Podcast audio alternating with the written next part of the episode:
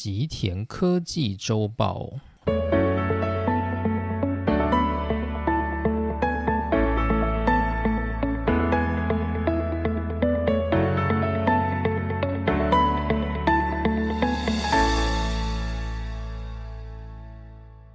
大家好，欢迎来到今天的内容。好，那今天我们的目标呢，原则上是汤之上龙先生在 JB Press 所发表的六月号的文章。那这篇文章呢，个人觉得蛮有意思的，所以就带大家来看看。那今天呢，就是比较不好意思的地方，是我只有准备一篇新闻。那主要的原因是因为我自己的准备时间不太够。就是我原本呢还想要就是去准备就是另外一个相关的内容，是关于最近国际机体研讨会的相关发表。不过呢，就是我觉得啊，这个话题我想要把它讲得更细致一点。就是目前在 NAND Flash 产业它开发的重点到底是什么，然后以及呢，目前在产业上所遇到的瓶颈。那我想要把它讲得更细致一点，毕竟就是这算是比较偏我自己专业的部分，所以我就觉得如果我仓促的把它挤在这一集，会让我觉得有一点点不痛快的感觉。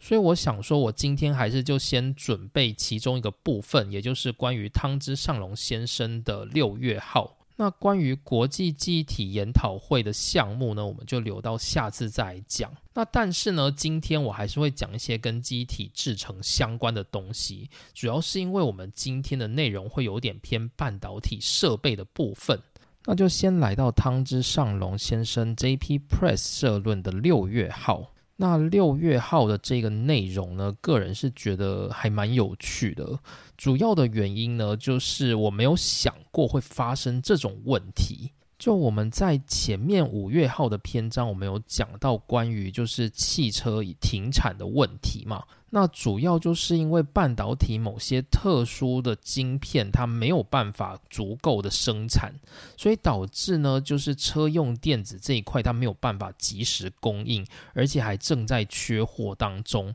而每个汽车呢，它所需要用到的电子设备的数量正在节节上升，这都导致呢，就是对于半导体晶片的需求更加猖狂。那目前因为缺货的车用电子种类都是特定的项目，而大致上呢都是用八寸晶圆来做生产的，而八寸晶圆厂呢在目前的时代是很难去增产，所以就导致整体的供给量是无法提升，而在供给量固定的情况下。你就会发现，当汽车不断的进化，那目的呢，本来是希望让人类的生活更便利，然后同时呢，也希望透过就是汽车的进化去增加更多汽车的销售量。但是呢，因为汽车的进化，导致它需要的设备实在是太多，而在市场呢没有办法去供应这些设备的情况之下，汽车的进化导致了汽车的减产，所以反而呢让汽车工业进入了衰退的状态。就你听起来应该会觉得是个蛮荒谬的情况吧？就是原本你希望自己进步，结果你进步的过程却反而导致自己的衰退。那你就会想说，当初干嘛要进步呢？还不如就不要进步。可是呢，因为你头都已经洗下去了，现在你今天在跟大家说，我们汽车工业从现在开始要回到所谓的智障时代。没有人会买单啊！大家一定都希望有比较优渥的电子设备的汽车吧？现在开始，车厂如果想要出那种完全没有电子设备的汽车，应该没有人会想买。所以我们就只能够看到汽车工业，它现在正被半导体工业给掐住喉咙，它已经动弹不得了。好，那接着呢，今天要讲这个话题啊，是围绕在半导体业界自己的话题。我们要来讲关于半导体设备，那这个话题呢，我个人也觉得蛮荒谬的，荒谬程度呢跟汽车工业是不相上下，而且它对于半导体产业的影响力又更大。那我们先带大家来看这一集的标题，这一集的标题叫做“半导体产业的两难”，半导体的不足导致半导体制造装置无法制造。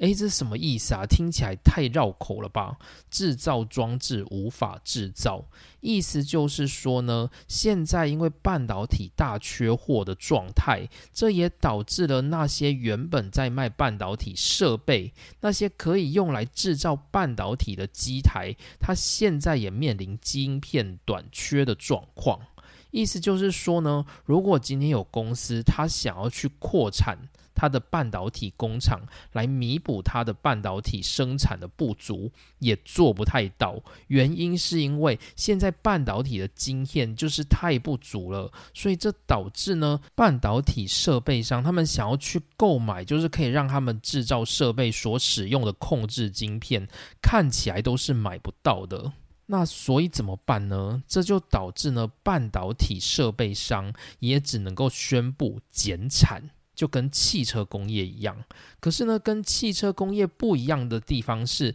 汽车工业减产是有办法去让整个半导体缺货的状态缓解，但是呢，半导体设备的减产就只会导致半导体的缺货继续恶化。到底会恶化到什么时候呢？真的没有人会知道。那所以呢，你也可以说，如果现在啊，你看到市面上有那些半导体工厂，他们有在制造晶片的，你会发现呢，他们应该都是处于产能满载的状态，也就是说呢，他们订单应该是接到手软。但是呢，如果你是去看，就是那些在使用半导体晶片的产业。就是在卖产品，它的里面是含有半导体晶片的，那可能呢，他们现在就不太好过，因为呢，他们就算订单接到满，他也没有办法产出适当的产品去卖给他的客户，所以目前世界上那些就是有在用某些特定晶片的产业，大概都会被半导体缺货给掐住喉咙，就像是汽车产业那样。那什么样的产业会受到影响呢？大致上就是那些用八寸晶圆厂生产的晶片。那什么样的产品它会用到这种晶片呢？除了我们前面提到的车用电子，还包括像是家电，然后甚至到半导体生产设备，都会使用八寸晶圆所生产的晶片。因此，这些产业它都会受到蛮严重的影响。好，那我们在做评论之前，我们先来看整个社论的内容好了。那首先，在六月号的标题，他也说了跟上一集一样，就是蛮惊悚的一个画面，就是说日历制作所。Panasonic、三菱电机、夏普、索尼等等那些关于家电的生产厂商，他们正因为半导体不足的影响，而导致他们的洗衣机、吹饭机、冷气机、电视等等的家电产品目前出现了做不出来的状况。而为了因应这种半导体产业晶片的缺货。大量的公司呢也开始继续扩大自己的生产，很多拥有十二寸晶圆厂的大型半导体业者都开始继续扩厂。那扩厂的过程中呢，他们就会使用半导体设备嘛，所以他们就要买更多的设备才能够制造更多的晶片。可是现在呢，却发现到说，就算我们今天要买这些设备。但是呢，这些设备正因为半导体晶片的缺货，连设备都要做不出来了。于是就出现了半导体产业的两难：半导体晶片产业正在欣欣向荣，而这个欣欣向荣呢，却同时也掐住了这个产业它自己。它的欣欣向荣呢，导致它的晶片缺货，而这个缺货呢，却让它连自己的半导体设备都买不到。目前就是处于这种非常荒谬的产业现况，就是呢，现在半导体产业正在蓬勃发展，所以它不断的成长，可是成长的过程中却反而转过来压制它，说你不要再成长了。目前呢，设备缺货就出现了这样的状况。那首先呢，作者在这篇社论里面，他还是按照他的风格，就是他先带大家看一些前面的数据，就是他在解释说，世界半导体的成长目前趋近了一种指数型的白热化。根据作者所整理的资料显示。半导体产业的市场在二零二二年呢，来到了六千三百八十六亿美元的程度。而这个蓬勃的成长呢，它是从二零一九年开始出现了一个非常陡峭的向上。那主要的原因呢，是它前一年，就是二零一八年的时候，记忆体价格出现了微幅的崩跌，也就是所谓的记忆体泡沫化的微幅下降的状况。可是呢，从二零一九年开始，产业又开始回升嘛，因为景气的问题，所以它回升起来之后，二零二零年刚好赶上了疫情，所以导致呢电子产业的需求大量的膨胀，半导体市场的额度就直接从四千多亿美元一路在两年内成长到六千亿以上大关。那半导体晶片的销售大幅提升的状况，也就导致了半导体的制造设备跟着提升。从二零一九年一直到二零二二年，整个半导体制造装置的市场，从二零一九年的六百多亿美元，直接成长到二零二一年达到超过一千亿美元的关卡，成长幅度超过百分之八十。所以大家真的可以感受到，就是这两年来整个半导体产业的盛况。我想大部分的人大概也是在这两年开始忽然觉得，诶，对半导体会有一点兴趣。主要大概就是半导体在这两年内出现了非常热络的情况，成长的幅度超越了过去的水准。好，那在因应半导体生产的盛况。接着呢，作者就带大家看一下，在二零二一年各种半导体生产设备的销售额。那大家会认为，在二零二一年最受欢迎的半导体机台是什么呢？好，那很多人应该就会想说，应该是曝光设备吧。因为呢，我们前面就一直不断强调曝光设备的重要性，就是曝光机这种东西呢，它几乎就是半导体制造的心脏。但其实呢，二零二一年销售额最高的半导体制造设备，并不是曝光机，而是蚀刻。因为半导体生产设备从大概几年前开始，就慢慢的将整个产业的重心从以曝光设备来引导产业走向，转向由蚀刻设备来引导产业走向。那主要的原因是因为半导体制成的缩微已经走到了极限。所谓的极限，就是我们过去呢都习惯用曝光机去缩小半导体的各种线宽，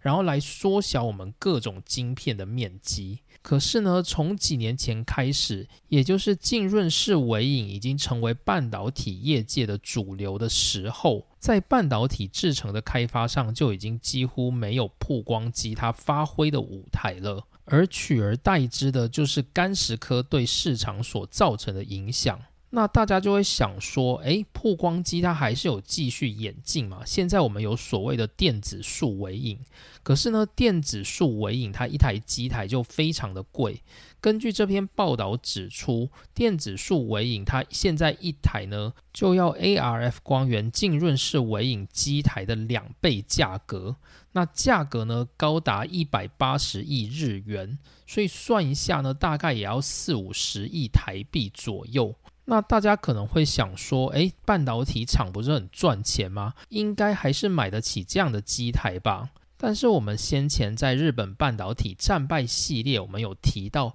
一个半导体厂呢，它里面很大一个部分，就是它生产成本里很重要的一个部分，就是机台的折旧。而机台的折旧呢，取决于它当初的价格，所以买一台机台或许不是很昂贵，可是昂贵的是它每年所要提列出来的折旧。所以，如果你今天要把电子数尾影当成是量产所需要的主力机台的话，那你一定要买很多台吗？那你买很多台的话，你一年所要体力的那个折旧数就会非常非常可观，有可能一年赚了三百亿元，结果这三百亿元就几乎全被这些电子数尾影的机台给吃掉了。所以，除非你是像台积电这种一年可以赚个几千亿，而且是纯利润可以赚几千亿的公司，你可能才愿意花一些钱去买电子数尾影，然后你也不敢买。太多，否则像大部分的半导体公司，它可能一年赚个三四百亿、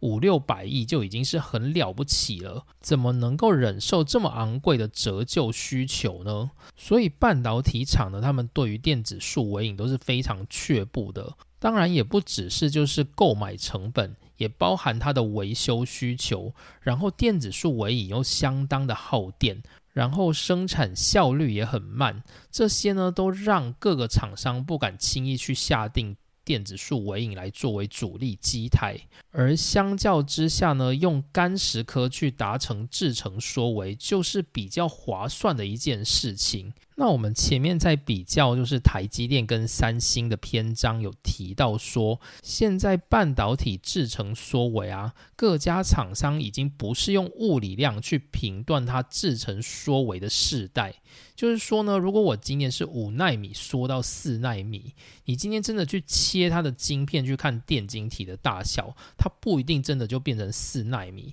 它的意思是说呢，我现在这个效能呢，是比五纳米再高。高一些，有等效上，我是用四纳米的电晶体去制成我的晶片的这样的效能，所以呢，我就说我这个产品叫做四纳米，但它不一定真的就是把它直接说成四纳米。它可能还会再用这种假四纳米，就是苟延残喘一阵子，最后才会推出就是真四纳米这样的技术。那为什么要这样子？因为你从五纳米直接物理上说成四纳米，你所要花费的成本太高了，而你还不如呢，就是用一些偷吃布的方法去凑出比五纳米晶片还要强的晶片，然后假装它是四纳米效能，这样的做法呢会比较划算。那同样的状况呢，我们可以带到就是目前的，就是快闪记忆体，也就是 NAND Flash 的部分。NAND Flash 呢，如果你去查一下现在的制程，现在都不会讲说几纳米几纳米了，通常我们会讲的是多少层。例如说，像现在目前三星或者是 Kioxia 或者是美光他们所在量产的 NAND Flash，基本上都已经是一百层以上的结构。那一百层是什么意思呢？它的意思就是一个机体储存的单位序列，我们叫做 string。那它意思就是一个 string 里面会涵盖一百多个记忆体晶包。那这个记忆体晶包呢，它可能是含有一个 bit。或者是呢，可以储存两个 bit，这个我们等到后面再来说明。总之呢，这是目前记忆体的架构。那这种架构的原因，是因为它把过去从前几纳米、几纳米的这种结构呢，转向变成垂直化。就是以前我们所带有浮停闸的记忆体晶包，它是一个平面型的晶包，它是一颗一颗水平排列在我们的细基板上面。然后呢，我们电子如果要通的时候，就会通到这个细基板里面去。那这些晶包呢，就会对这个细晶板做充电或放电的动作，那就可以进行电子的储存。所以在过去的快闪记忆体制成缩微，我们就是把这个记忆体的晶包变小，所以就还是用几纳米、几纳米这样的方式来计算。但这种平面型的机体晶包，它走到十几纳米世代就已经走不下去了。它跟我们电晶体的制成缩微不一样，电晶体你可以让它一直缩到三纳米、两纳米，但是呢，这种记忆体晶包它不行。主要的原因是因为它除了要有一个闸极之外，它闸极下方要有一个可以用来储存电子的一个小区域。而这个小区域呢，当你越缩越小的时候，你能存的电子越来越少，所以就导致呢，你储存资料的可靠度越来越差。什么意思呢？例如说，以前我们的制成世代，记忆体晶包很大一颗，所以呢，你今天可能在储存的时候，你一次可以储存二十个电子。好，那现在假设你今天这个记忆体晶包刚好有点问题，它有一颗电子漏掉了。那问一下哦，就是这个晶包它的整个变化是多少？就是它少一颗电子嘛，所以它少了原本的二十分之一，所以它就是少了五 percent 的电子。那假设你设定你的晶片呢，它是可以容忍就是少到十 percent 的电子都算没有问题的话，那你少五 percent 的电子是没有问题的嘛？好，那如果今天呢，我把这个小空间慢慢的缩小，缩小到我现在要存只能够存五颗电子。好，那这样的话呢，当我流失了一颗电子，我损失了多少？我一损失就是二十 percent。所以呢，这没有办法让我去维持原本的可靠度。所以可靠度问题呢，完全就是快闪机体它的罩门。所以可靠度这个问题呢，它推升了我们的快闪机体。它在二零一二年左右。大部分的厂商都积极的从二 D 转向三 D，也就是把我们刚刚那些记基板的位置变成一个垂直的细通道，然后呢，电子垂直流过这个细通道，而机体晶包呢，它是沿着垂直方向排列的。因此，你可以发现，就是目前在做 n a m e Flash 的快闪记忆体，大部分都已经走向就是三 D 的制程，我们叫做三 D n a m e Flash。在三星它旗下的产品就叫做 VNAND，然后在 qixa 它旗下的产品就叫做 Bix。那美光呢，就直接叫它三 D NAND。所以从这个时候开始，在快闪机体的制程演进，它已经不再是水平方向的制程缩围，而是沿着垂直方向的层数增加。意思就是说，如果今天我的层数越高，那就表示我在单位面积里面我可以储存的记忆体量就越多。所以现在各家厂商它的开发方向都是每一个世代都要比前一个世代它的层数还要再增加更多。例如说，像美光在近期就发表它的两百三十二层的三 D NAND Flash，然后他们预计呢会在二零二二年的年底量产。那这个两百三十二层的意思，就是指说一个 string 里面，我们过去可能只有一百多个记忆体晶包，现在会变成两百多个记忆体晶包。那未来呢，可能会有三百层、四百层，或者是五百层，这个我不确定。可是呢，随着这样的时代到来，你就会发现，它一个 string 里面所含有的垂直记忆体晶包数就会不断的成长。这个就是我们现在整个 NAND Flash 的产业现况。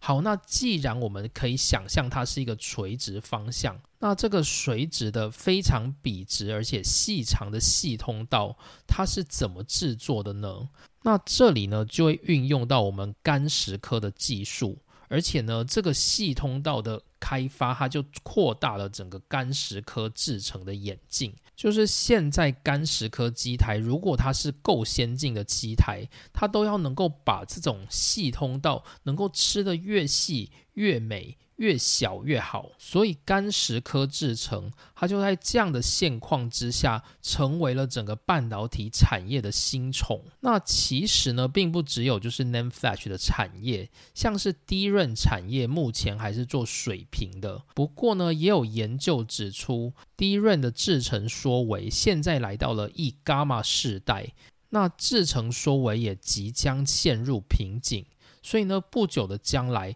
低润也可能出现三 D 化的趋势，也就是走向跟 NAND Flash 一样的路程。这就表示这种垂直石刻的机台，它会非常非常的受欢迎。这也就是为什么二零二一年整个半导体设备。销售最好的机台就是干石科机台。那根据这篇报道指出，如果我们今天把两千年，也就是网络泡沫化的那一年的销售额当作是一来计算的话，我们会发现到在二零二一年呢，干石科技销售额呢成长了四点三倍。而曝光机呢，则成长了三点一倍，洗净装置成长了二点九四倍，而检查装置成长了二点九三倍，化学气象沉积的薄膜装置则成长了二点三倍左右。所以大家可以感受到，这近二十年来半导体业的成长是多么的惊人。那以市场的市况来看的话，干石科技是目前成长幅度最大的。半导体制成设备，主要是因为半导体制成的缩围当中，如果还是依赖曝光机来进行制成缩微的话，能够缩微的空间很有限，但是呢，所要花费的成本却高出非常非常的多。也因此呢，业界才会倾向就是用干石科技去突破制成界限，然后进行半导体制成缩微的动作。然后作者在文中有提到，洗净设备成长二点九四倍，就我们大概可以算是三倍啦的这一件事情。那洗净设备呢，在现在半导体的产业里面越来越重要。主要的原因是因为我们现在的半导体晶片，它的线宽越来越小，所以它容不得有一些肮脏的粒子在我们的晶片上。所以呢，每个半导体制成，它在制成之前都会经过洗净、洗净再洗净的动作。所以呢，洗净制成它成为半导体工业的制造工程里非常重要的一环。作者举例说，目前的半导体制成内容当中，有百分之三十到四十都是洗净工程。那洗净工程的厂商，不知道大家还有没有印象？我们在就是半导体制成大解析的那一个篇章里面有提到。那这是在第五十九集的内容里面，所以如果有兴趣的，再回去帮我听一下哦。目前生产洗净制成设备的主力公司是一家以日本京都为总部的企业，叫做 Screen。那其次呢，则有我们的东京电子，也就是 TEL，然后是美商 Lam Research。总共是这三家公司呢，占据整个市场大概八十 percent 的份额以上。那这也是这篇报道就是想要告诉大家的一些知识，就是在这二十年来呢，整个半导体设备的销售总额成长的幅度是非常的高。那接着呢，作者也在这篇文章带大家看到关于半导体厂他们从过去这二十年来投资半导体设备的额度以及它的成长。如果我们从两千年开始看。两千年的时候呢，世界半导体产业的设备投资总额总共是在六百一十三亿美元左右。那接着呢，它每年会有一些成长，但是也会有衰退的时候。例如说，像二零零二年的时候，投资总额就衰退到了两百七十五亿。然后在二零零九年的时候，投资额也是衰退到两百六十一亿左右，所以主要还是有一个景气循环的。但是呢，会发现到说，从二零一七年开始，半导体设备的投资总额突然出现大幅度的成长，从二零一六年的六百七十八亿提升到二零一七年的九百五十六亿，逼近了千亿美元的关卡。那这时候呢，主要的原因是因为很多公司他们开始走向了新兴的半导体制程，例如我刚刚提到的 NAND Flash，所以呢，他们必须要买更多，就是跟过去不一样的机种，所以才会出现一大批新的销售额。但是呢，没想到这个销售额它却没有因此而在隔年衰退，在二零一八年呢，甚至站上了一千零六十一亿美元的关卡。那之后呢，就一直维持，就是每年大概千亿元左右的投资，一直到二零二一年的时候出现一个非常大的提升。这个提升呢，一路把整个投资额拉到了一千五百三十九亿，这看起来就是一个非常大的数字，就是你直接成长了百分之五十的投资量。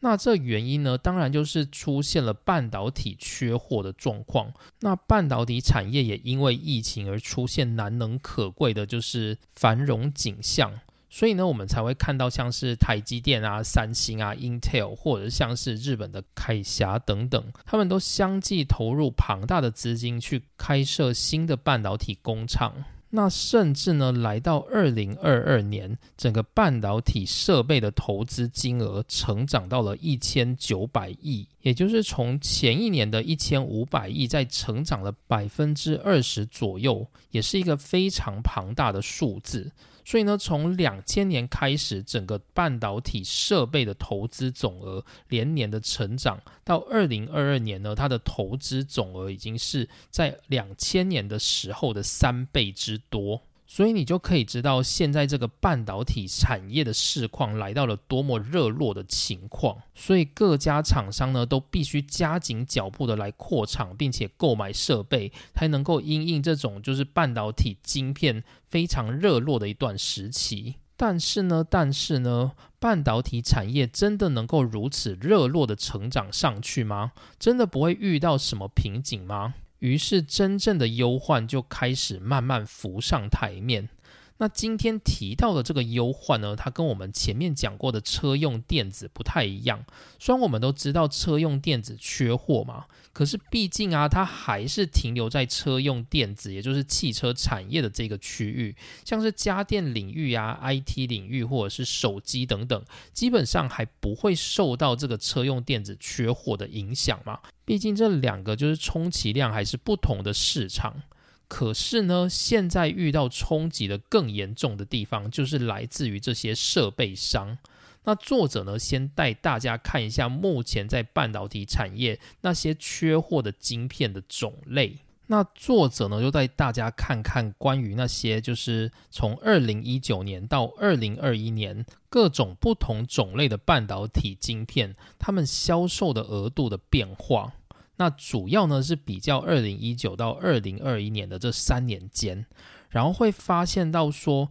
这三年间当中，二零二一年成长最快的领域呢有三个。第一个是在 MCU 的领域，那 MCU 是什么呢？就是我们所谓的微控制器。那我们前面提过比较多的是关于在车用电子的部分，就是车用电子的上面会搭载很多微控制器，才能够帮我们去控制各种汽车上所需要的判断。那除了车用电子以外呢，像是我们的 IOT。或者是我们一般的家电都会用到这种微控制器。那微控制器呢，它基本上不用太高级的制程，就像我们之前所说过的，就是二十八到四十多纳米的制程是比较适合的范围。那 MCU 呢，还算是整个领域里面就是成长幅度没那么大的。接着来看关于逻辑晶片，它成长幅度呢，大概是从原本二零二零年的七十亿美元左右成长到二零二一年的接近百亿元的关卡。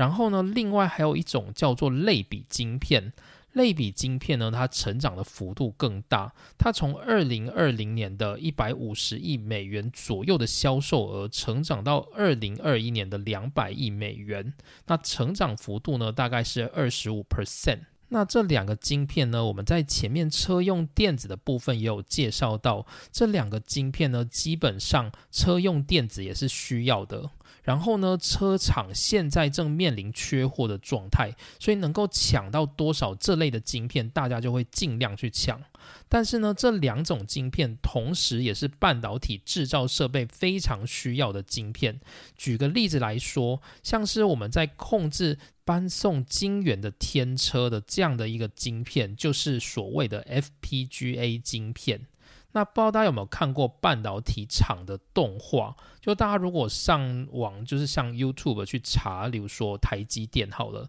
你大概就可以看到台积电在工厂里面的半导体设备制造的那个过程。那你就会看到，就是半导体工厂里面，它天上吊着一大堆的天车。那种天车呢，它就是用自动化的方式，会把一组的晶圆抓进那个天车里面。然后再用这个天车呢，移动到其他的位置，到别的设备里面去进行下一个设备的制造，大概是这样的自动化过程。而在控制这个天车所需要的晶片呢，就是所谓的 FPGA 晶片，而它也是属于逻辑晶片的一个部分。而在看到类比晶片这一块，在半导体的制造装置里面，因为它其实内部是含有大量的符号跟数据在里头的，而这些数据呢，它们必须经过信号的转换，才能够变成人类可以阅读的讯号。而这种人类可以阅读的讯号，他们所需要的就是一种叫做类比 IC 的东西去做转换。而如今类比晶片它已经是缺货到一个爆炸的程度，也就是说呢，如如或今天半导体设备他们想要抢到这种可以用来控制设备内部的类比晶片，可能都还需要再等一段时间才有可能拿得到晶片。也就是说呢，半导体设备商他们因为类比晶片。或者是逻辑晶片以及 MCU 的晶片等等造成的缺货问题，也让半导体设备商们他们拿不到足够的晶片去做他们的设备，也就是说呢，设备的交货也出现了问题。那这不算是空穴来风。根据作者的调查，在二零二零年呢，如果你想要下单去拿到一个设备的话，那通常呢，设备商会告诉你说，交货期大概在三到六个月。可是呢，从二零二一年的第一季开始，设备商会告诉那些半导体工厂说，我们的交货期必须要延到十个月。也就是说，如果你现在下订单的话，你要十个月后才拿得到我们的设备机台。那同年的七月，也就是二零二一年的七月呢，设备商又宣布，现在开始订购我们的设备，交货期要延长到十四个月，而有些交货期呢，甚至要长达两年。也就是说呢，如果今天半导体厂他们为了要因应市场缺货的晶片问题，那他们势必要增加自己的生产量嘛，所以他们就会急着去跟这些设备商去订购新的机台，以便他们能够扩大他们的生产线。可是呢，现在你订购一个机台，搞不好你拿到这个机台都已经过两年了。那两年后你到底还需不需要这个机台，根本就没有人知道。所以这已经成为一种半导体工厂与半导体设备商他们在订购跟交货之间的两难。毕竟半导体设备跟半导体制造的这个区域，它其实是一个会不断变动的东西。你可以想想看，就是几年前的半导体制成，在现在呢已经不再那么受用了。以前主力的半导体设备机台，在现在呢可能已经变成是非主流的机台，所以我今天买一个机台，你两年后才给我，搞不好对我来说，这个机台就已经变成是一个过时的种类了。所以这都考验的就是半导体工厂跟半导体设备商之间的角力。那同时呢，就是即使现在半导体晶片出现了缺货，半导体工厂想要去订设备来解决这个缺货，看起来都是有困难的。所以半导体的这个缺货呢，它只能够持续的缺下去。也因为它持续的缺下去，所以也就顺带导致了就是。半导体设备商他们也拿不到自己所需要的晶片，所以导致这个缺货呢，就呈现一种负向循环。现在呢，看起来就是这样的状况。那以上呢，就是我们这一集想要告诉大家的事情，就是关于半导体产业现在面临的两难。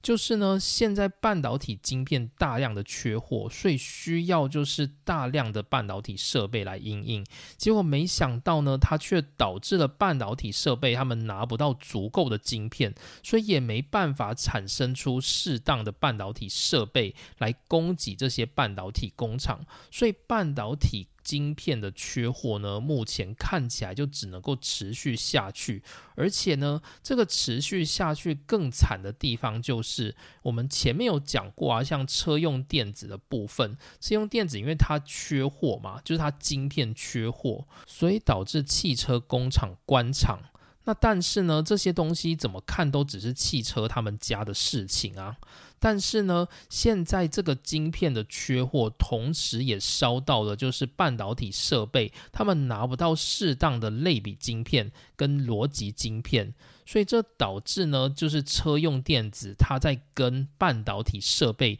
抢生意的概念。而半导体设备呢，他们如果没有拿到这些设备，那他就没有办法交货给客户。那所影响的层面呢，就不只是汽车产业这么简单了。例如说，像台积电、联电这些公司，他们正在购买新的设备，但是呢，现在设备呢，因为车用电子的缺货，而去抢购这些类比跟逻辑晶片，而导致设备商他们买不到晶片。所以它没有办法生产设备给客户，而这些客户呢，就不只是在制造车用电子晶片的客户，例如说像瑞萨电子这些，还包含了像是我们的晶圆代工台积电，或者是呢在做 Flash 的厂商，又或者甚至是 Intel 以及低润厂商等等。所以呢，是各个半导体产业的领域都会受到影响，而这个影响呢，会比我们在讲车用电子的这个影响来的更为庞大。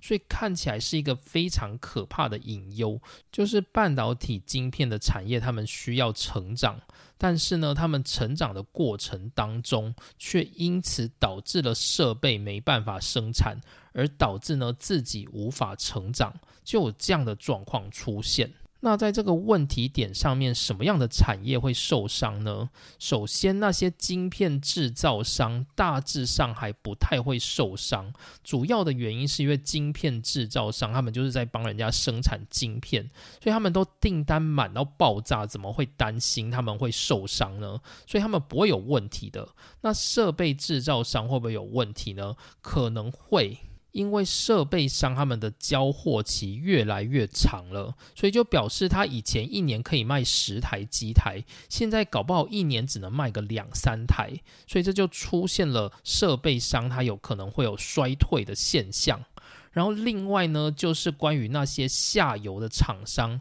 例如说汽车厂商好了，那因为汽车厂商他们就是要用那些车用电子设备，那今天车用电子设备来不及产出来，就表示我汽车做不出来，所以想当然而我能卖的汽车就变少了嘛，所以呢，汽车厂它就只好关闭自己的产线，所以车厂呢，他们就会陷入衰退。那另外呢，也有像是家电厂，就是那些在卖家电的公司。例如 Samsung、Hitachi、Panasonic 这一些公司呢，他们也会拿不到足够的晶片，所以他们生产的家电也会受到影响。那受到影响的话，势必就导致这些家电品牌厂他们的衰退，所以这是有可能会发生的。那这大概就是在半导体晶片盛况之下，这些半导体设备商他们所无法产出设备后所导致的一些受害者。那这就是今天想跟大家介绍的内容，就不知道大家听起来怎么样。就如果你觉得我讲的太慢的话，你就把速度调快一点。呃，都已经到了就是要结束的时间才讲这个，会不会有点太晚？好，那如果就是大家对于这一集节目有问题啊，或者是觉得我有些地方讲的不太对，或者是不太好可以改善的话，就麻烦写在 Apple Podcast 的评论栏上面。然后另外呢，也可以顺便就是帮我评分一下，那分数呢就大家随意吧。好，那以上就是今天内容，谢谢大家收听，我们下次见，拜拜。